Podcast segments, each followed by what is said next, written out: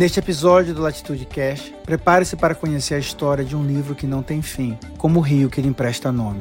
Um romance que se passa nas águas do Rio Negro, onde Marias são testemunhas das agruras da colonização.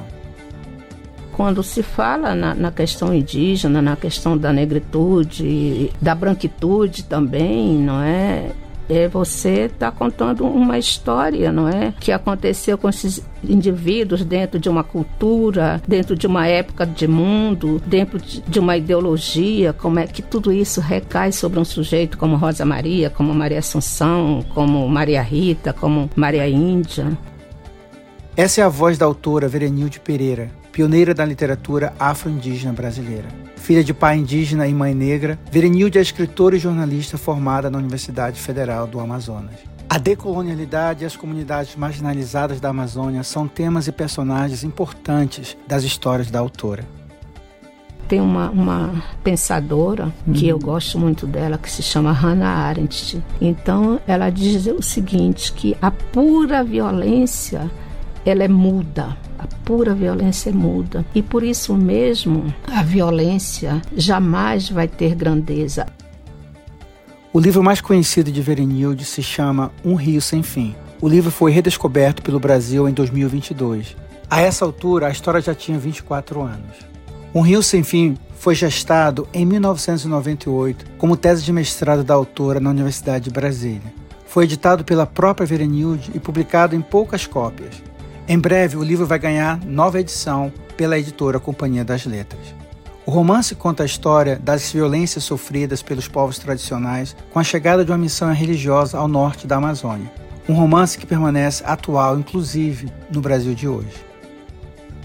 A literatura ela quer mais, não? Ela passa por esses conhecimentos da história, da antropologia, da geografia, da sociologia, mas ela quer, ela quer alguma coisa que ainda não foi dita, o inefável, o indizível, o que não foi aprendido ainda. Sejam todas e todos bem-vindos ao terceiro episódio da série Pensando a Amazônia pela Literatura. Acompanhe a entrevista conduzida pela jornalista Mara Regia com a escritora Verenilde Pereira.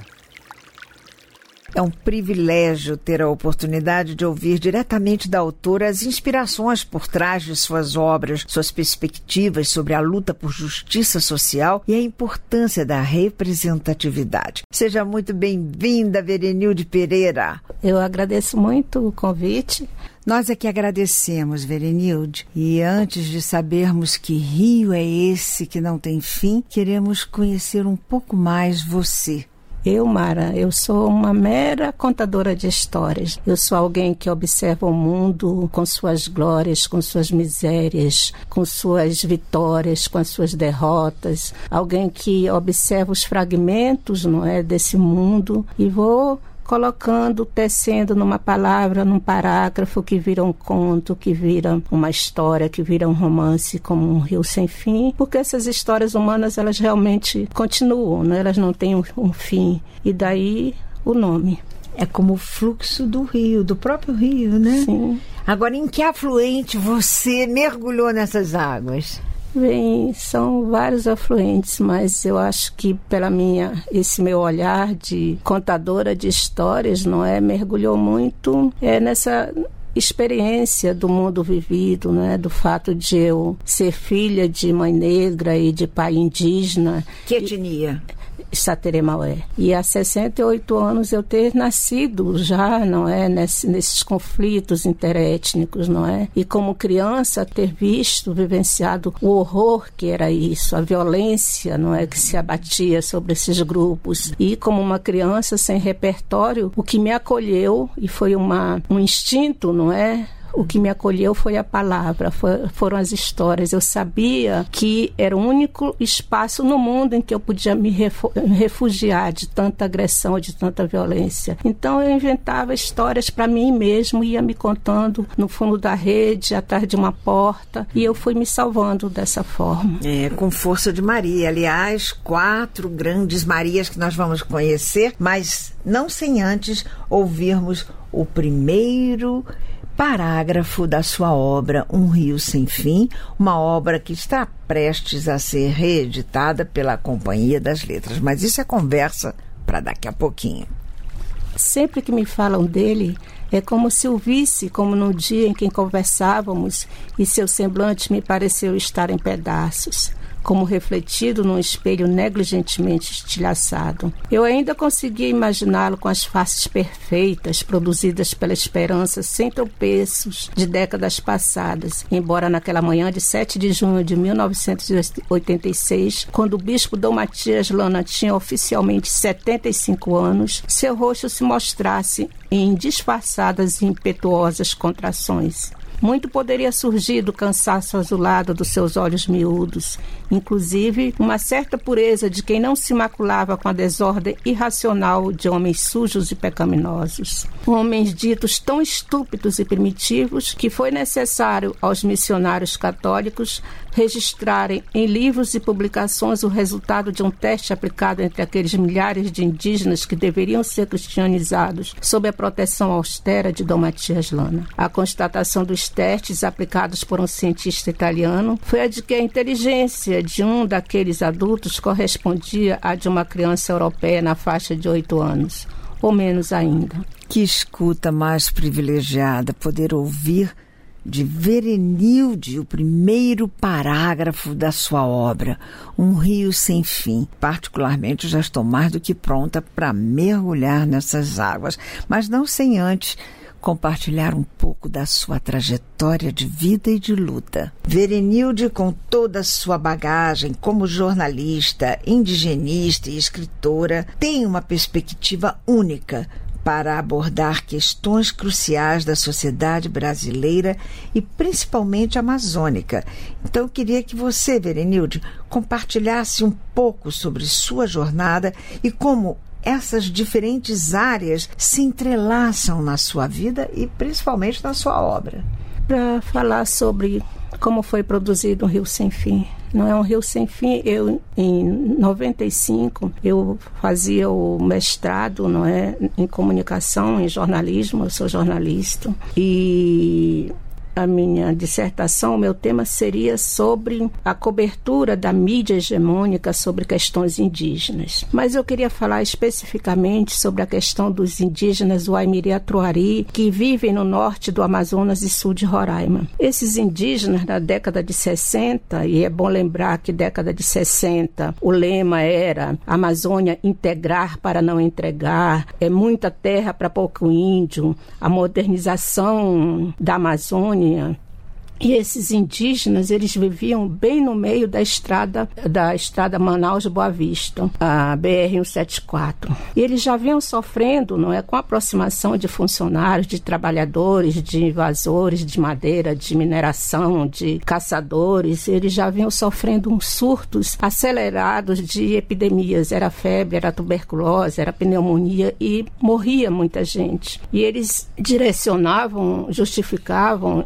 a explicação era feitiçaria dos brancos. Na década de 60, com a construção dessa estrada, em outubro de 68, não é, vai um missionário italiano uma expedição chamada Expedição Padre Caleri, com a boa vontade, a generosidade, o medo de que a, a construção da estrada dizimasse fisicamente os Waimiriatuari. Ele vai lá pacificá-lo, tentar retirá-los do meio da estrada. A estrada era tida assim de uma forma como se aquilo fosse resolver os problemas da humanidade. E a expedição é composta de 10 pessoas. Quando eles chegam lá, os índios já assustados pela, eh, pelas epidemias constantes, os índios se escondem, não, não, não aceitam a aproximação. E o missionário começa a escrever um diário onde ele acha que os índios não se aproximavam porque eram covardes, eram arrogantes. Quando ele vê a, aproximação dos Lamiriatuari, para anunciar a chegada, no primeiro dia ele dá oito tiros para o alto.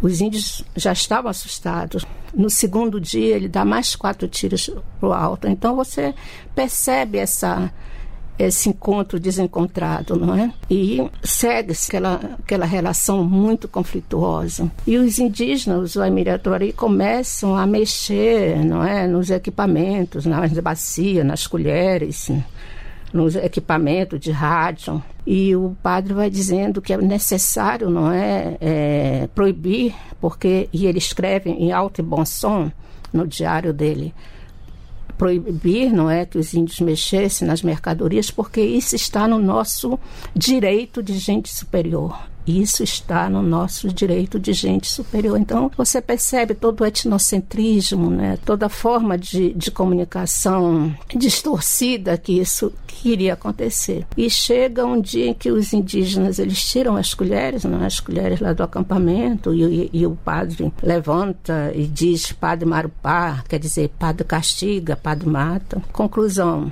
num desses conflitos, os Uamiriatuari mataram nove pessoas da expedição. Restou o mateiro Álvaro Paulo da Silva, que ajudou a reconstruir essa história.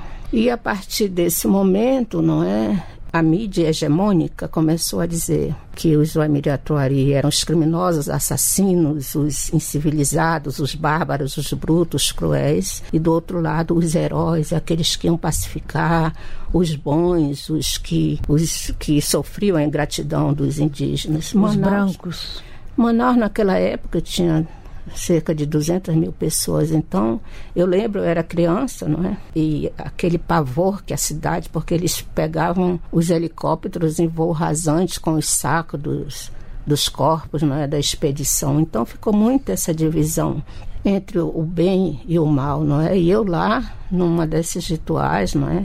Na Catedral Metropolitana com meu cartaz assim, cor-de-rosa, pedindo a invasão da estrada, porque era isso que eu estava condicionada, não é? E depois, com as pesquisas etnográficas, um, um, um trabalho excepcional que se chama Censuras e Memórias na pacificação Aimiriatuari, onde o etnólogo narra como ficou não é, essas entradas, não é, ficou muito dividido os funcionários, né, da, os representantes do Estado brasileiro, aqui os que sabem, lá os que não sabem, aqui os que trabalham, lá os preguiçosos, aqui os bons, lá os maus. Então, para esse contato foram ex-presidiários, pessoas eh, com vícios de alcoolismo, eles ridicularizavam os Amiriatuari com apelidos, para acordar os, os eles romperam toda a organização econômica, social. Os indígenas eram obrigados a acordar com as ordens, trabalhar porra, trabalhar. Tinha uma indígena que esse etnólogo vai chamar de Dona Amélia, e a, e a memória era proibida, ninguém podia falar, não é, da sua história. E esse etnólogo se aproximou com muita sensibilidade de uma indígena chamada Amélia, Dona Amélia, o corpo dela tremia e ela contava relatos assim de bombardeios, perguntava por que que quando a aproximação dos não indígenas as pessoas morriam. E eu já estava assim com esse todo esse material recolhido era os conceitos acadêmicos, a bibliografia, a metodologia, a pesquisa né, nos jornais. E aí, quando na hora de escrever, era como se de, desses conceitos, dessas tabelas, dessas bibliografias rompessem aqueles semblantes, aqueles perfis, aquelas vozes. Era como se esses personagens, entre aspas, não é? me perguntassem: puxa, mais uma vez nós vamos ficar com o nosso rosto escondido através de teorias, através da bibliografia. Eles, e todo esse, esse aparato acadêmico que eu respeito muito, mas eu acho que a literatura ela consegue ir além um pouco. Ela vai passando por esses conhecimentos e aí foi quando eu disse não. E me veio muito pessoalmente um tormento. Eu me perguntava o que a memória histórica produziu sobre alguns mortos, não é? Sobre alguns grupos de mortos. E foi quando eu disse não. O que vai me salvar aqui é escrever literatura, não é? é escrever, e foi quando surgiu um Rio Sem Fim. E é um romance, uma narrativa inusitada, porque parte de uma tese de mestrado, né? E vem então daí esse entrelaçamento uhum. entre sua vida e sua obra. No romance Um Rio Sem Fim, aclamado como uma importante contribuição para a literatura afro-indígena brasileira, inclusive você é considerada como pioneira, né? Poderia nos contar um pouco sobre a inspiração por trás dessa obra? A partir dessa inspiração que você teve, dessa vivência, como é que você conseguiu chegar no livro? Como é que se deu a produção do livro e como ela reflete suas experiências e perspectivas como escritora afro-indígena? Sim, é, Mara, eu, eu tenho essa experiência, não é? Como eu já falei, não é? Eu nasci de uma mãe negra, de um pai indígena. Eu via, não é, os conflitos em que eles dois viviam, não é? Eu vou contar uma coisa assim que eu já contei outras vezes, não é? As brigas, não é? As brigas normais de um casal eram sempre pautadas, fundamentalmente pautadas nessa questão, nesses conflitos étnicos. Era minha mãe dizendo: Olha, você é um índio que não aprendeu nem a falar o português direito, seu pé chato, não sei o quê, e ele respondendo: E você uma macaca, cabelo de bombril. E o que me muito me entristece é que eles morreram sem que eu chegasse para eles e dissesse: olha, esse conflito, essa briga não é, não é entre vocês. Tem alguém, tem uma ideologia, tem uma branquitude aí que provoca esse conflito. Não deu tempo, não é? Eles morreram antes que eu tivesse uma compreensão disso, não é? E até a compreensão de que você se tornaria uma escritora referência é. na questão afro-indígena no Brasil? Né? É, é porque é de, é de, tanta vivência, né? E, e, há quem diga quanto mais vivido, mais bem escrito, não é? E era a literatura me perseguindo, né? A literatura me perseguindo. Como, olha, a única forma que você tem de se salvar disso tudo e de um dia poder contar a história nessa perspectiva é a literatura, não é? Mas quando você começou a tese de mestrado, isso ainda não estava não. de forma alguma não. na sua intenção maior, não é? De jeito nenhum, muito pelo contrário, né? Muito pelo contrário, foi essa inquietação da, de uma vivência, de uma experiência, de tanto que eu vi, que era como se eu fosse os, os personagens me, me obrigaram, eu fui uma escrava desses personagens, né? Eu digo isso. Eles me escravizaram, ou você faz essa literatura, então tudo vai por água abaixo baixo. E aí é quando surge o Rio Sem Fim, é justamente, não é? Uhum.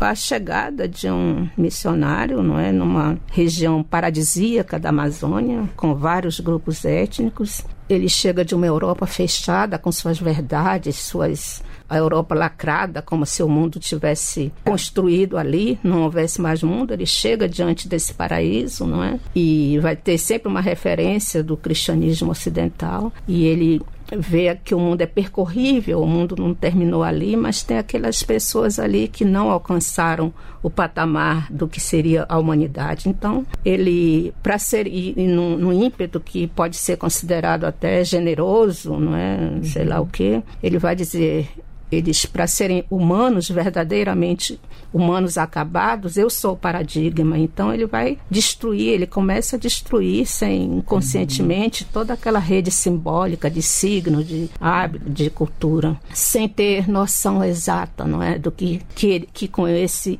dessa forma ele estava contribuindo para uma destruição. Então ele chega lá com toda aquela virilidade, não é, aquela força cristã, é, física, intelectual e de transformar aquelas pessoas em seres à sua imagem, à sua semelhança. E começa a dominar, né? Ele tem uma força de dominação muito grande e ele estabelece quando é o dia, quando é a noite, quem é o bom, quem é o mal, quem é o leal, quem é o, o traidor. E ao final, e vai com isso, ele vai abrindo elos com outras instituições que vão também destruir, não é? E provocar genocídio, etnocídio, mas ele não se dá conta tão obcecado, não é? Pela dominação, tão obcecado por transformar esse mundo ao que ele chama a sua imagem e semelhança. Se são seres humanos, tem que ser igual a mim. E depois ele mesmo se transforma num objeto objeto. É impressionante a atualidade desse romance, né? Porque ele foi escrito no século passado. E aí queria que você comentasse um pouquinho sobre o poder de ser muito atual nessa realidade de hoje. Como é que você percebe o impacto e a relevância que está presente na sua obra em relação aos desafios e tudo que está se discutindo agora. Uhum. Sim, Mara, tem passagens aí nesse livro, né, escrito é que a, a, literatura tem essa, esse poder, às vezes consegue, às vezes não, de, de pronunciar, não é? De anunciar o que pode acontecer, o que vem por aí. Então, por exemplo, esse bispo, não é? É como se estivesse na, em 1500, não é? Aquela chegada meia transtornada. E há passagens aí que é como se você estivesse vendo, por exemplo, a situação, não é, dos Yanomamis. E já prenuncia o que seria essa invasão de garimpos, não é? As próprias moléstias terríveis, as, as epidemias, não é? Que recentes, os envenenamentos, tudo isso está contido aí nesse livro. Uhum. Era um prenúncio, não é? E uma por, antivisão, digamos. É, é, por exemplo, tem uma situação de, de um indígena, não é? Que é o um, um Tuxaua, o pajé Tomás, e tem um surto epidêmico e ele já não pode fazer os rituais, não é, dentro da maloca, porque já construíram um cemitério cristão e ele é um indígena que ele nunca se deixava, permitia essa relação com os não indígenas. Quando os não indígenas chegavam, ele corria para o mato ou para o fundo da rede, nunca aceitou ser batizado. E ele morre né, nesse surto epidêmico que parece muito, não é? Você viu agora ao vivo e a cores essas imagens dos Yanomamis e outros. E é como se tivesse, não é? Vendo, lendo aí. E ele, antes de morrer, ele ele vê toda a destruição simbólica dos signos dentro da maloca e ele quer dizer alguma coisa e não consegue, ele só está nesse momento de sofreguidão. E aí perguntam: e quem morreu? Ah, foi aquele indígena, o Tomás, o, aquele rebelde, aquele indígena rebelde que não aceitou sequer ser batizado. E o que foi que ele disse? Aí outra pessoa responde: não, ele não conseguiu dizer, não é? Porque morreu antes. E se tivesse dito, de que adiantaria? Ou seja, de que adianta quem ouve essa voz, quem considera essa voz, quem dá direito a essa voz, não é? E é uma, uma questão não é tão absolutamente atual se você relacionar com essas minorias não é, étnicas ou com um ancião, né, no caso um ancião. E o que a literatura vai fazer é recolher, né, recolher essa sofreguidão e levar o leitor a essa possibilidade que ele teria dito se tivesse conseguido. Essa é uma interrogação. Pois é, você aborda com uma sensibilidade única questões de marginalização e resistência na sua obra. Então, queria que você nos falasse de que forma enxerga o papel da literatura na desconstrução dos estereótipos e, ao mesmo tempo, na amplificação dessas vozes de grupos marginalizados na Amazônia, que é o que faltou justamente ao personagem, né?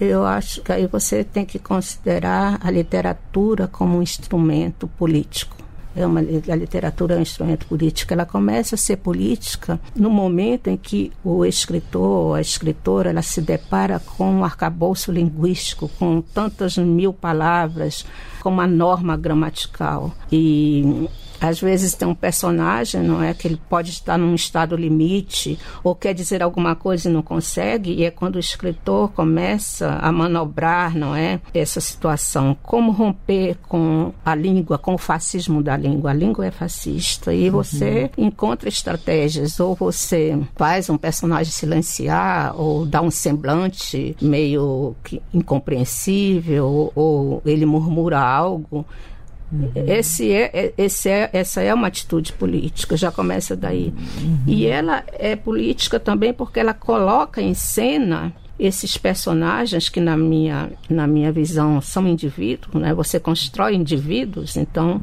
coloca esses seres não é singulares num cenário e eles uhum. vão produzir um entre uma relação entre eles se há um lado que oprime que mata que escolhe os seres que vão ser descartáveis ou não uhum. ele ele ganha vamos dizer se, se a literatura é é, é, meio primária entre o bem e o mal, e se existe um lado que é oprimido, que é a vítima, que é o violentado, se um desses lados ganha, digamos assim, ela pode ser é, é um interesse, mas o que importa nisso é que o jogo político foi feito, não tem saída, não é? Ela pode ser considerada depois, ah, essa literatura é existencialista, é de direita, é marxista, é de esquerda, Eu não, não, não interessa, o interesse é que o jogo político, ele é intrínseco, não tem saída. Ele permeia, né, não toda a narrativa, é. com certeza. A literatura como instrumento político, mas em meio a tantos personagens Vamos falar das Marias. Uhum. Tem a Maria Rosa, tem a Maria Rita, tem a Maria Índia e tem a Maria Assunção, que é a única não 100% indígena, não é isso? Uhum.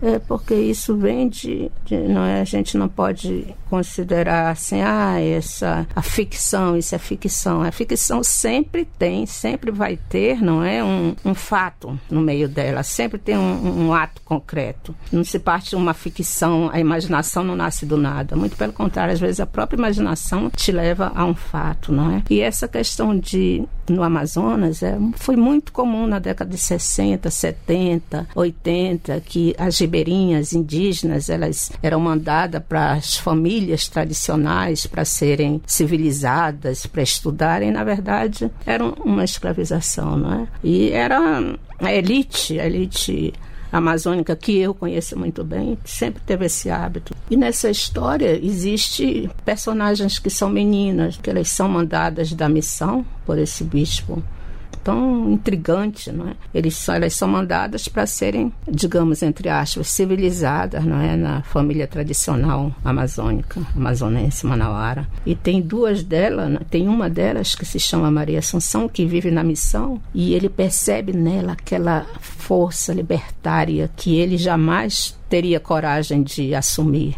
ou de sentir. Ele é muito fraco, não é? Depois você vai ver que, que é uma pessoa muito frágil. E ela, enquanto criança, ela vai percebendo toda essa força destrutiva que a civilização, entre aspas, vai levar. E ela não tem também né, sequer vocabulário ou repertório para dizer. Então ela fala em frases no olhar e ele começa a ter medo dessa força dela, não é?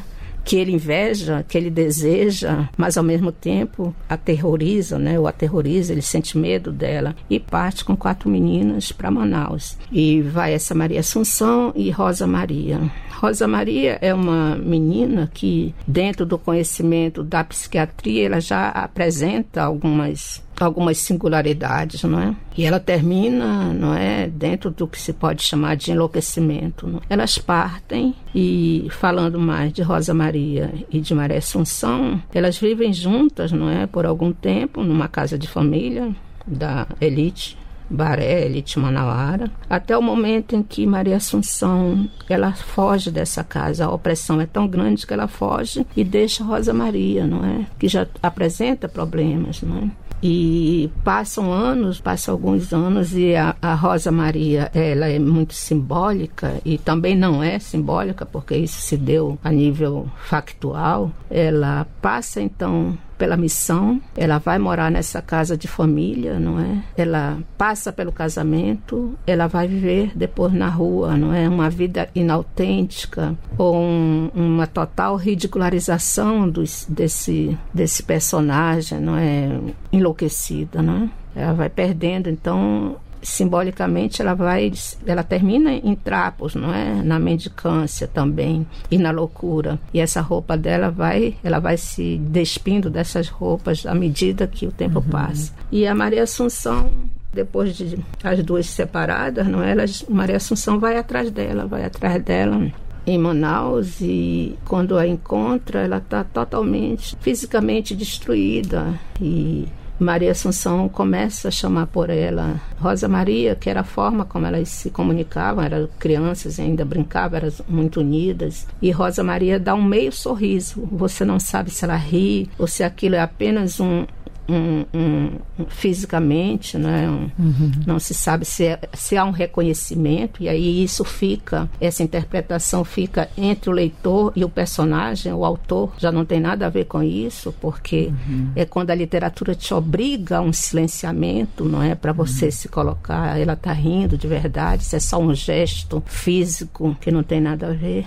E é quando Maria Assunção volta para o Rio Negro para contar sobre essa, esse fato, esse final, esse aniquilamento que da qual Rosa Maria foi uma vítima. E as outras Marias, a Rita, por exemplo? E, por exemplo, isso é baseado muito, não é? Porque eu vivi numa rua, chamava Rua Silva Ramos, lá, e eu encontrava muito com indígenas. Né? A gente ficava na vida real, uhum. brincando de catar papel de balinha e colocando pedrinha dentro, brincando. E quando eu voltei para fazer o mestrado, não é? Que era atrás da Maria Rita. Aí eu soube, né? Eu soube que ela havia ficado no mundo da rua também, que era absolutamente comum, não é? Na época. Lembre que década de 60, 70 não havia movimento de mulheres, movimento indígena. Isso era muito ser negro, ser indígena, ser mulher, um, algo pavoroso, não é? E ela, aí depois eu fiquei sabendo, né? Ela tinha casado com dono de uma de uma oficina de móveis, de restauração de móveis e não sei o que mais, e acabou se suicidando também. Meu Deus. Então ela aconteceu isso, a Rosa Maria, não é? Maria Índia. Isso, e, e essa eu não soube mais. E você não se preocupa também em dar um destino final no romance Um Rio Sem Fim, né? É, é como o rio, as águas se é, entrelaçam, é, é. ganham os igarapés da alma, e assim se faz, como na própria vida, né? Uhum. Então, há sempre, não é um fato nisso que se chama imaginação, ficção. Não é, não é tão simples assim, né? Ela vai, a literatura ela se constrói de fragmentos, é fragmentos do que se ouve, do que se vê, do que se experienciou, do que uhum. se imagina, dos meus sonhos, dos sonhos dos outros que eu ouço, e vai se construindo. Agora, como instrumento político, e adorei essa frase, a literatura é um instrumento político. Queria agora saber um pouco mais da sua trajetória como escritor e ativista, né? Porque uhum. você porque você fez uma pesquisa de mestrado sobre violência jornalística contra o povo Waimiri Atruari, que abrange os estados de Roraima, e Amazonas e em conflito com essa missão católica na uhum. época da construção da BR 174, né? Uhum. Então eu queria saber, queria entender melhor esse contexto e como essas experiências e pesquisas influenciam e permeiam até hoje seu trabalho literário, seu ativismo e de que forma essas vivências impactam a sua visão de mundo e o seu engajamento cada vez maior na luta pelos direitos dos povos tradicionais além do, do, meu, do meu próprio nascimento, como eu já contei aqui, eu fui professora em Seringal, não é? no Rio Purus. Então eu dava aula para ribeirinhos, para indígenas, os apurinãs. Depois eu fui uma das que participaram na fundação do primeiro jornal que tratou apenas da questão indígena, que foi o Porantim, fundado em Manaus. Porantim quer dizer remo mágico. E depois também no jornal, né, eu trabalhei em todos os jornais de Manaus, a Crítica, a Notícia, Jornal do Comércio, em todos eles, não é, tratando especificamente da questão indígena, numa época em que não era tão comum não é, essa questão ser levada, tanto que não era, eu não partia de uma de um editor, não é? Eu pegava do meu jeito, atitude minha e ia em aldeias e cobri surucucus naquele momento das primeiras invasões feitas por Altino Machado. Davi Anome era uma criança, um adolescente ainda, e ele já previa, não é? Isso, isso, tudo que, sabe, se você pega, tem uma matéria minha que chama Seita do Mineral, onde ele já prenuncia tudo isso que o garimpo iria causar, não é? Quando ele diz, puxa, eu quando entrou a perimetral, minha família, eu perdi minha família, a estrada está aí, eu estou sem família. E ele falava de tudo isso que poderia acontecer e ele também, né, um, um visionário já anunciando isso. Então, toda essa minha trajetória ajudou na construção, não é? Uhum. De um rio sem fim. Vamos falar um pouquinho mais dessa atuação jornalística, né? Como é que foi que a sua experiência na criação desse jornal Porantim, que é o primeiro voltado exclusivamente para essas questões indígenas, né? Queria saber, então, como é que você atuou nas campanhas de resistência em defesa desses povos indígenas, como aquela campanha de resistência no Mami e a Mirim Atruari. Queria que você compartilhasse com a gente alguns desafios enfrentados e os impactos que esse jornal, principalmente o Porantim, teve na promoção da visibilidade e defesa dos povos indígenas. É sim, não é? É porque fazer um, um jornal voltado 100%. É, o Porantim, ele, ele começou no final da década de 70, não é? Era ligado à igreja católica e havia essa questão, ah, mas vocês vão se ligar na igreja, mas era uma igreja com essa visão progressista, era a instituição que tinha no momento para combater um Estado, não é?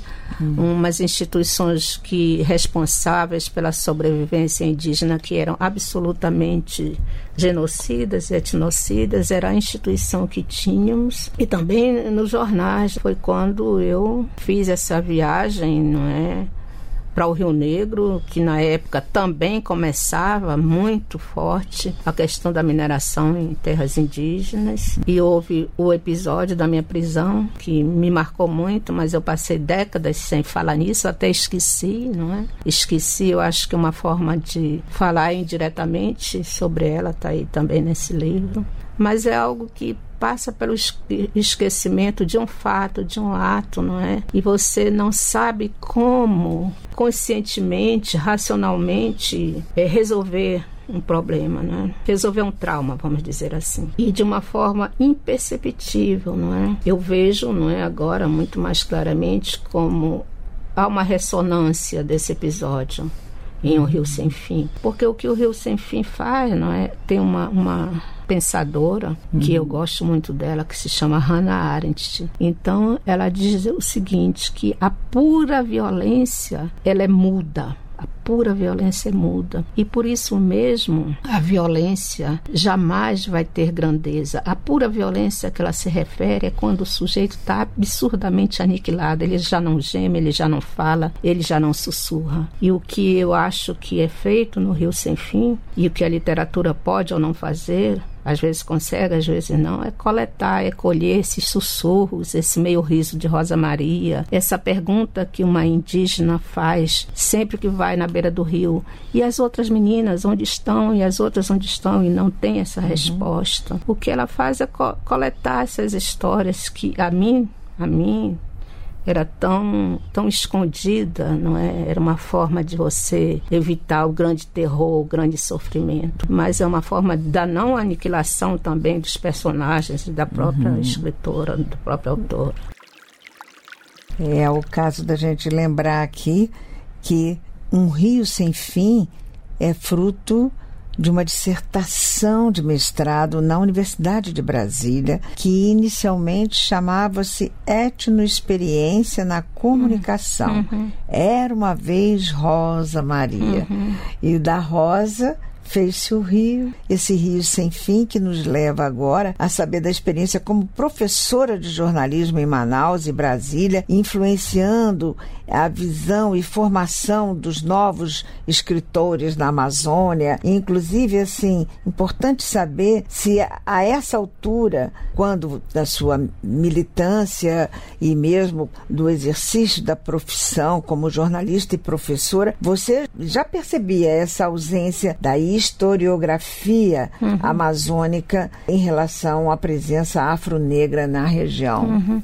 É, mas eram temas que não eram bem. É lógico que eu tive uma grande aceitação de grande parte dos estudantes, né? Eu tenho assim em casa, eu guardo bilhetes e agradecimentos, mas também nem sempre era assim de todas as partes. Tive, teve uma, uma faculdade assim de jornalismo aqui em Brasília que eu ouvi o diretor dizendo esse o currículo dessa professora tem muita questão indígena do que para que que a gente vai querer isso aqui? Era como uma coisa em outro em outro local chegou era uma semana da comunicação. Então nós levamos alguns indígenas do, do Javari que estavam aqui. E isso provocou minha minha demissão. Então era uma questão assim do, da exclusão mesmo. Para que servem essas vozes? Para que servem essas histórias? Isso que... já nos anos 90, não? Isso já, já 90, 2000. Então uhum. não, não era algo assim que de uma abertura, não é? Não houve essa receptividade. Essa é. receptividade. Agora nós estamos chegando ao fim da nossa entrevista, mas impossível deixar de ouvir suas considerações finais, uma mensagem conclusiva que você gostaria de transmitir com o seu trabalho na Amazônia, ou que nos falasse de um novo projeto, inclusive da reedição desse Rio Sem Fim, da nossa Verenilde Pereira, um romance que resgata muito das nossas raízes, um mergulho muito profundo na alma Brasil. O que eu vejo assim de bem interessante nesse livro é que ele é uma síntese de tempo, né? Você não sabe se está a 1500 ou hoje ou que virá, não é? Mas o que eu diria é acredite assim na força da literatura, não é? A literatura você vive sua vida prática, paga o boleto, vai na manicure, paga, compra o gás e vai para o trabalho, mas chega um momento em que isso não é o suficiente. Você abre um livro, você quer ver como é que o mundo recai, não é, sobre um personagem, como é que o mundo, não é, faz com que esse personagem, esse sujeito, vá por esse caminho, como é que ele lida com a mundanidade que recai sobre eu, sobre você, sobre todos nós, não é? E nesse momento que a literatura exige esse silêncio é quando você percebe sua subjetividade. Puxa, eu estou interpretando desse jeito, então eu tenho isso dentro de mim. É quando você cria sua subjetividade ou fortalece, é quando você se vê como um sujeito que é a sua história, mas também é a história desse outro indivíduo, desse outro personagem. E quando se fala na, na questão indígena, na questão da negritude, da branquitude também, não é? É você está contando uma história, não é? Que aconteceu com esses indivíduos dentro de uma cultura, dentro de uma época de mundo, dentro de uma ideologia, como é que tudo isso recai sobre um sujeito como Rosa Maria, como Maria Assunção, como Maria Rita, como Maria Índia, como um bispo, não é? Tão obcecado pela em, na sua generosidade cristã que ele acreditava de formatar um homem na sua inteireza, uma humanidade a é, sua imagem e semelhança. A sua imagem e semelhança, né? É aí que a vida, não é? E, embora, e a, a, literatura ela passa por essas situações, não é? Que eu acho importante nesse momento, não é? De, de Amazônia como região, como essas complexidades todas que recaem no mundo inteiro, mas a, a literatura ela, ela quer mais, não? Ela passa por esses conhecimentos da história, da antropologia, da geografia, da sociologia, mas ela quer, ela quer alguma coisa que ainda não foi dita, o inefável, o indizível, o que não foi aprendido ainda. Então, uhum.